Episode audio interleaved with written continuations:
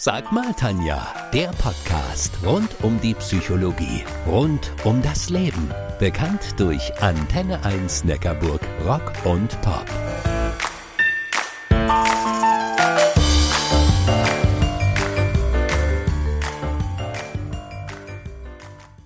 Vorbild zu sein bedeutet nicht der oder die Beste zu sein. Es bedeutet, das Beste aus den Leuten zu machen. Heute rede ich mit Juliane Fees. Sie ist Präsidentin des Landfrauenverbandes Württemberg-Hohenzollern. Unter anderem, denn eine Frau wie sie ist selbstverständlich auch noch in anderen Bereichen engagiert, präsent. Ebenso ein richtiges Vorbild. Juliane, schön, dass du bei mir in der Sendung bist. Hallo Tanja, ich freue mich auch. Du bist, wie gesagt, Präsidentin des Landfrauenverbandes Württemberg-Hohenzollern. Aber da gibt's ja noch viel mehr. Juliane Fees in 20 Sekunden? Boah, schwer. Bäuerin, Mutter, Ehefrau, Landfrau, ehrenamtlich Engagierte in Politik und Verbänden. Das war doch ziemlich gut, Juliane. Ich glaube, dass du es weißt, dass du für viele Menschen, vor allem für Frauen, ein echtes Vorbild bist.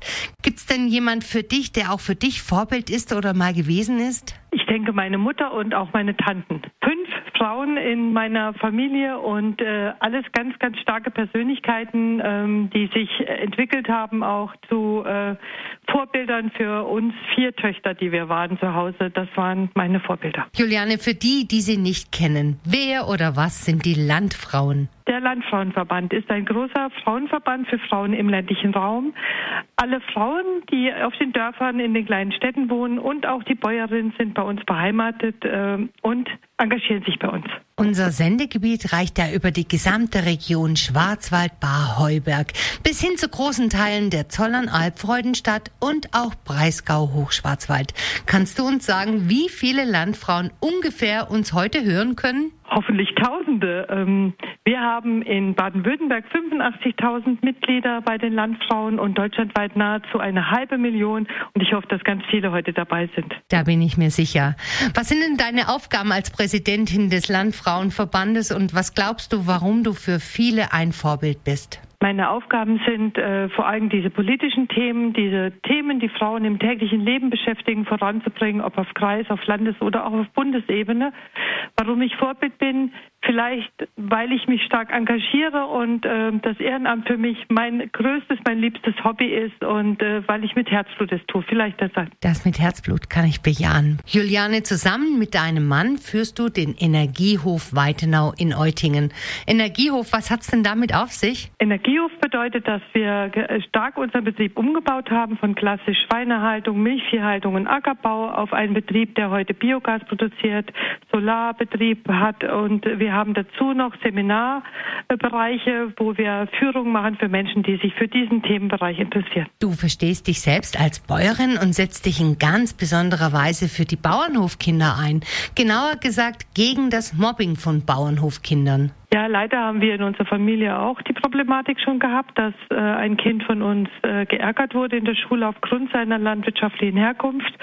Das hat uns sehr beschäftigt und mein Landesverband hat es dann als Thema aufgegriffen. Wir äh, gehen da in den Austausch mit Lehrerinnen, mit Lehrern. Wir haben mit der Kultusministerin gesprochen und wir wollen da im Grunde erreichen, dass Menschen Landwirtschaft, so wie sie heute ist, besser verstehen. Juliane, du bist auch umtriebig in der Politik. Über 20 Jahre lang warst du Kreisrätin im Landkreis Freudenstadt und hast viel gehört, gesehen und auch bewegt.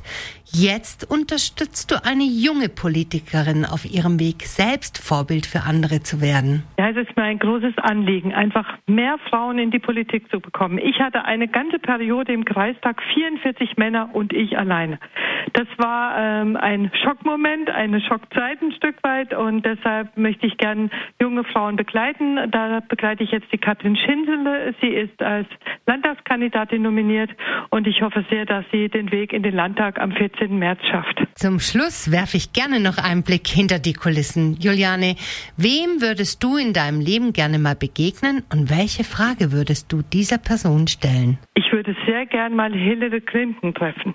Und ich würde ihr die Frage stellen, wie lange wir Frauen wirklich noch brauchen, um Gleichberechtigung zu haben. Weil ich denke, sie ist eine, die erfahren hat, wie bitter es sein kann, wenn wirklich alle Männer sich zusammentun und gegen eine Frau arbeiten. Danke, liebe Juliane, für das schöne Gespräch mit dir. Mich hat es auch sehr gefreut und ich hoffe sehr, dass alle die Landfrauen jetzt auch ein bisschen begeistert finden und äh, den Weg zu uns finden. Vielen Dank. Ich bin übrigens auch eine Landfrau. Ich bin die Tanja Köhler, eure Antenne 1 Neckarburg Rock- und Pop-Psychologin.